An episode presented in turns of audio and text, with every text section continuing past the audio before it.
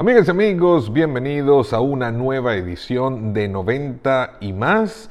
Este podcast pues que está dedicado tanto al fútbol internacional como a la MLS con un enfoque especial en el Charlotte Football Club. Un Charlotte Football Club que va a iniciar su próxima eh, temporada, la segunda ya para el equipo el próximo sábado 25 de febrero a partir de las 7 de la noche en el Bank of America Stadium, en su casa, frente al New England Revolution. Un New England Revolution que yo siempre doy el dato. Ese New England Revolution viene con el venezolano Christian Macun, antiguo defensor del Charlotte Football Club en su primera temporada, así que vamos a ver qué tal va a ser ese encuentro, tanto para el venezolano como para los de casa. Mucho que hablar el día de hoy y es que eh, pues el fin de semana pasado el equipo se enfrentó en su último partido de pretemporada al Birmingham Legion de la USL o de lo que se conocería como la segunda división acá en los Estados Unidos. Victoria para el Charlotte Football Club, tres goles por dos frente a este equipo del estado de Alabama. Un partido que presentó un par de caras. En el primer tiempo,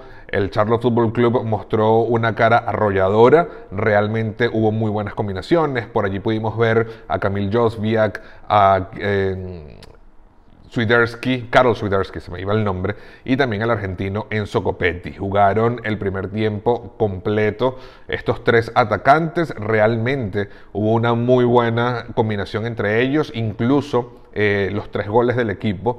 Eh, pues vinieron de parte de Kamil Josbiak, luego vino el gol de Karol Swiderski de penalti y el tercer gol lo anotó Enzo Copetti de cabeza.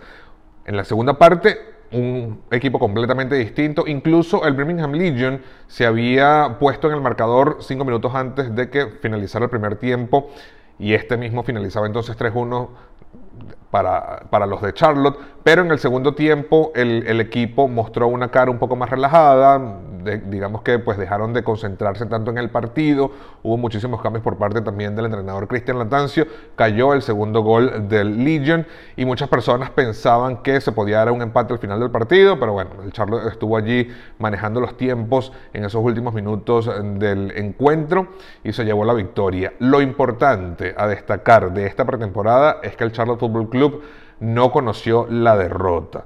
Tuvo eh, pues récord de tres victorias y dos empates. Recordemos también que formó parte del Coachella Valley Invitational, donde allí dejó récord de una victoria y un empate. Pero escuchamos lo que tenía que decir el entrenador italiano Cristian Latancio con respecto a lo que aprendió en este partido, último de pretemporada, antes de su debut en liga frente al New England Revolution. Escuchamos atentamente y luego venimos con el análisis.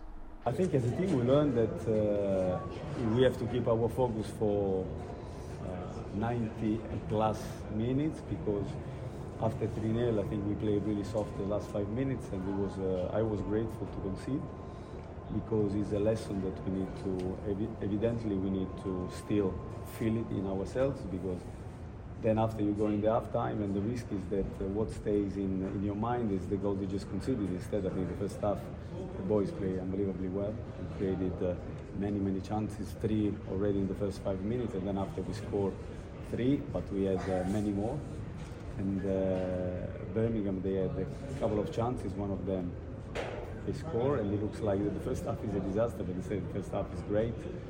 And it's important that you play really strong the first five minutes, the middle game, and the last five minutes, like, and the same in the second half. I think in the second half we created a lot, but we were a little bit, uh, a little bit too soft in certain situations the last third, thinking that we are going to create another one and another one. Instead, we have to be a lot stronger because, again, in the second half, I felt that we had many, many chances to score another one, maybe two and three but uh, we have we don't have this belief that we can score five, six, seven when instead we can. Of course we can. And then they had a couple of chances, and again they do a good job to score. But uh, the result uh, uh doesn't worry me. First of all, uh, it's a win, so uh, not getting away from that. The boys won, they didn't lose. But the result we should have we should have scored a lot more than that. And in terms of performance and structure of the game, I'm happy. We just have to be stronger in the mentality. Palabras entonces de Cristian Latancio con respecto a lo que aprendió como entrenador y lo que deben aprender los jugadores luego de este partido frente al Birmingham Legion, donde se llevaron la victoria tres goles por dos. Pero algunas de las cosas que me llaman poderosamente la atención es que el 11 inicial que alineó Latancio en este partido probablemente sea el que vayamos a ver el próximo sábado frente al New England Revolution. El 11 estuvo conformado por Pablo Cisniega, el mexicano, en la portería, Byrne como lateral derecho, Malanda, y ojo a esto, Derrick Jones como eh, la pareja de centrales y por el lado izquierdo estuvo Harrison a full. En la media cancha estuvieron tanto Brand Bronico como Ashley Westwood y también estuvo por allí Mackenzie Gaines, quien aparte de jugar como interior también jugaba a veces como extremo, pero recordando que en la delantera estaban Kamil Josviak, Enzo Copetti como centro delantero y Karol Swiderski. Estos tres son los designated players o los DP del equipo, pero importante el aporte que tuvo Mackenzie Gaines durante este partido, subiendo muchísimo por esa banda derecha y causando mucho, pero mucho peligro. Creo que para este próximo sábado este va a ser el 11 con el que va a iniciar eh, pues Cristian Latancio su aventura en la segunda temporada del equipo en la MLS. Les recordamos entonces que en esa victoria frente al Birmingham Legion, los goles fueron de Kamil Josbiak, eh, luego Carlos Swiderski de penalti y Enzo Copetti. La asistencia para eh, el gol de Enzo Copetti fue de Ashley Westwood. Un Ashley Westwood que el mismo Cristian Latancio le dio la capitanía en este último partido de pretemporada y se está perfilando como el capitán del equipo para el inicio de la misma, de esta segunda temporada. Recordemos entonces que el año pasado el capitán del Charlotte Football Club solía ser, por lo general, Christian Fuchs, el austríaco que ya está retirado y que se encuentra actualmente como uno de los eh, pues, ayudantes.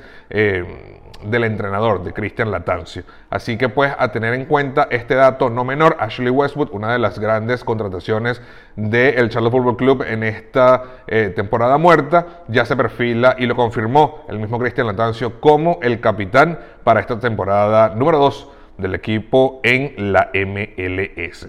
Por otro lado, el viernes anterior se confirmó que el equipo contrataba a Bill Tuiloma un internacional neozelandés defensa que proviene del Portland Timbers, un Portland Timbers eh, pues dirigido por el venezolano Giovanni Savarese.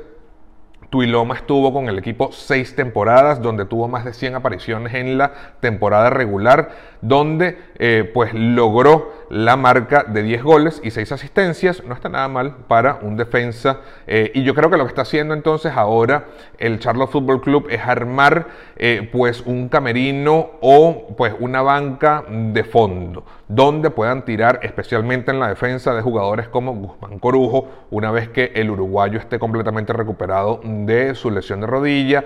Están adicionando entonces a Bill Tuiloma que como recordemos es internacional por la selección o con la selección de Nueva Zelanda, un tipo que tiene muchísima experiencia en la liga, un tipo que sabe lo que es ganar eh, campeonatos con el Portland Timbers, ya que recordemos que eh, levantaron la copa del torneo MLS Back en aquel momento cuando el COVID recién pegaba y pues obligó a suspender diferentes eh, eventos deportivos a nivel nacional. Así que yo creo que es una muy buena contratación, es un tipo experimentado, que conoce la liga, que conoce cómo juega la liga y que es una muy buena adición para el Charlotte Football Club ahora en su segunda temporada. Recordemos entonces que Derrick Jones puede jugar como eh, defensa central, también tienen, allí pues a Malanda, eh, en la banca van a tener a Bill Tuiloma, que recién se incorpora al equipo y también pues una vez que ya el uruguayo Corujo se recupere de su lesión, pues entonces también estará a las órdenes del italiano Cristian Latancio. Un Cristian Latancio que comienza eh, pues esta temporada del Charlotte Football Club, lo que es la segunda del equipo. Recordemos que él vino eh, o tuvo el papel de eh, entrenador interino la temporada pasada. Luego de la marcha del español Miguel Ángel Ramírez, pero bueno, el club lo confirmó como el director técnico del mismo y estará comenzando entonces eh, como entrenador la segunda temporada del Charlotte Football Club en la MLS.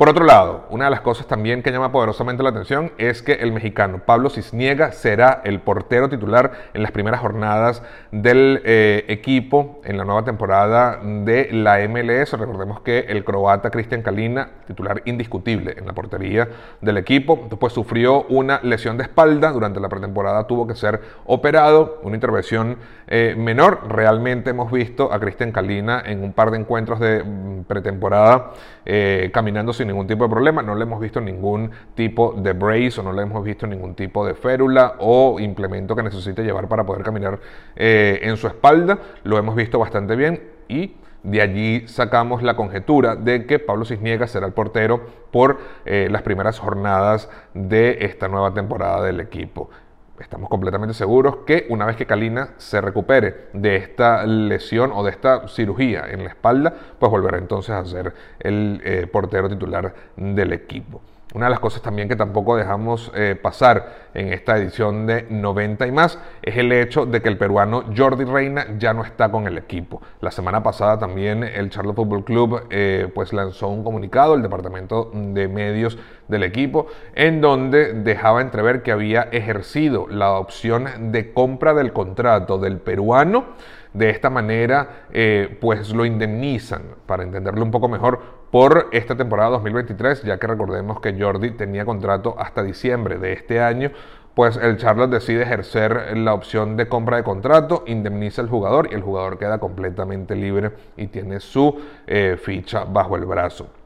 De esta manera, veamos cuál será entonces el futuro del peruano Jordi Reina, que también recordemos ha sido internacional con su selección y en 19 apariciones la temporada pasada con el equipo de las Carolinas dejó eh, pues marca de 4 goles y 6 asistencias. Todo lo mejor le deseamos de verdad a Jordi Reina, un tipo electrizante que levantó muchísimo a la afición de sus asientos durante la temporada pasada y estamos seguros de que el futuro pues le depara grandísimas cosas al peruano Jordi Reina.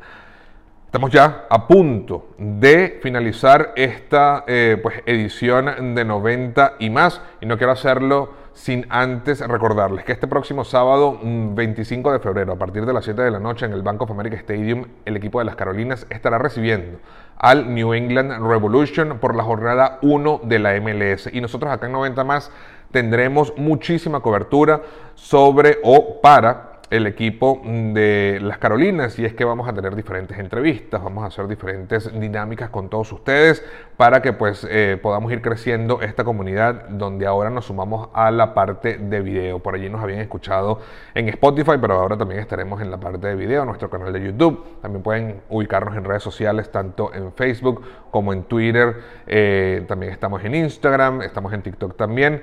Por lo general, todas nuestras redes sociales, excepto Facebook, nos pueden encontrar como arroba 90 plus. En Facebook nos consiguen como 90 plus oficial. Así que esperamos que todos ustedes se unan a nuestras plataformas sociales y eh, pues también obviamente le den suscribir a nuestro canal de YouTube. Será entonces hasta el próximo lunes cuando estaremos de vuelta con muchísimo más eh, en esto que es 90 y más. Tendremos entonces ya el primer eh, resultado del Charlotte Football Club, así como también estaremos repasando toda la primera jornada de la MLS.